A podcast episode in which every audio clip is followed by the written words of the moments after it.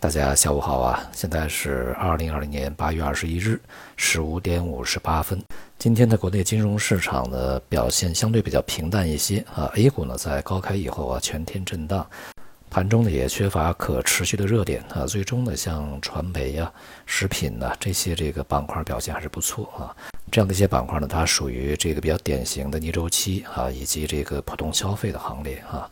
那么一些强周期的这个板块，像大金融啊，是在高开以后低走，最终呢是温和收高。而这个半导体啊、军工啊，在今天表现相对差一些啊。今天的亚洲股市呢也是普遍上涨，一个呢是反映了隔夜啊美国股市上涨的这个效应。那么另外一个呢，也就是中美这个贸易谈判呢，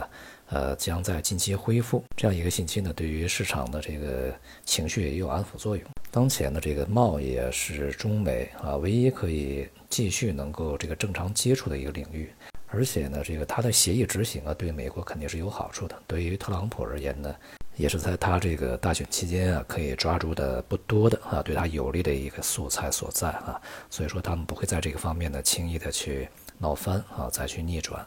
所以呢，我们在之前讲特朗普所说的这个什么取消啊，也只是做做姿态而已。但是对于这个会谈结果呢，也不必要抱有太高的期望值。这也是一次例行的会议，我想这个核心内容呢，应该是啊，督促我们这边的这个加快购买它的一些产品啊。那么近段时间呢，像大豆啊、原油啊，也确确实实在这个快速的提高购买量啊，而且呢，在九月份呢，预计会大量的进口美国原油。对于我们而言呢，无论是这些农产品也好，能源也好啊，是我们确确实实需要的。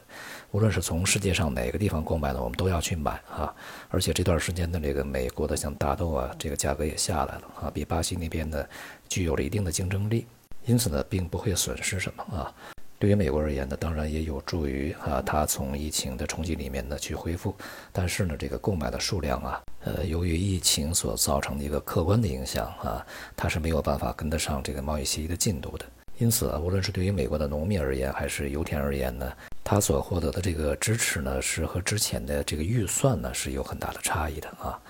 即便如此呢，总比没有好啊。所以说，特朗普呢不会轻易的在这方面呢去制造什么太过极端的这个结果啊。因此呢，这个市场啊呃波动呢，在这样的一些信息面前，相对会平稳一些，并不会受到太过重大的影响。今天的这个国内债市呢出现反弹，央行在这段时间呢通过 MLF 啊逆回购啊，呃向市场呢不断去注入流动性，使之前的资金偏紧的局面呢有所缓解啊，预计整个收益率呢会变化比较平稳一些，那么也就使得整个债市呢还是处在一个比较稳固的状态。最近一段时间呢需要对外汇市场啊加以比较大的注意，在前期呢被普遍看好的美元已经不知不觉之中啊下跌了百分之十几。在美联储实行长期这个零利率啊、超宽松货币政策，以及这个赤字、这个和债务无节制膨胀啊，加上现在特朗普政府的一团糟的这个管理状态哈，两党之争，那么特别是疫情冲击以后，美国经济有可能会成为全世界主要经济体里面复苏最为缓慢的一个啊，因此呢，对于这个美元的打击呢是长期的。所以我们在之前说美元的下跌呢，我们要以年度来去衡量啊，并且它的这个下跌目标啊，呃，最基础的应该是在两千一四年的起点啊那些位置，因此呢，下方的空间还非常大。那么也就意味着人民币呢，在未来对美元啊逐步走升的这个进程呢，会继续的持续啊，而且会越来越稳定。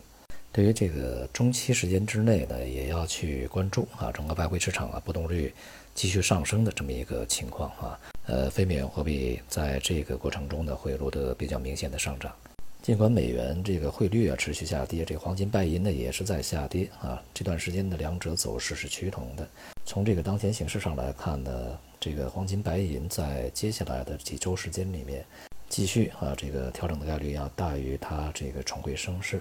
那么再加上这个其他大宗商品，像原油啊。还有黑色呀，这个有色一些基础的金属和原材料呢，也在近一段时间走低。因此呢，对于整个八月份的调整月结束以后啊，这些这个大类资产啊，它的运行方向的转变呢，要提前啊做好一些预案啊，也就是呢，它的运行方向有可能和之前的这个不同啊。那么对于中国股市而言呢，当前啊，这个明显的是处在一个区间上落的过程中。因此呢，还是那句话啊，静待调整结束，静待。区间被突破以后的方向明朗。好，今天就到这里，谢谢大家。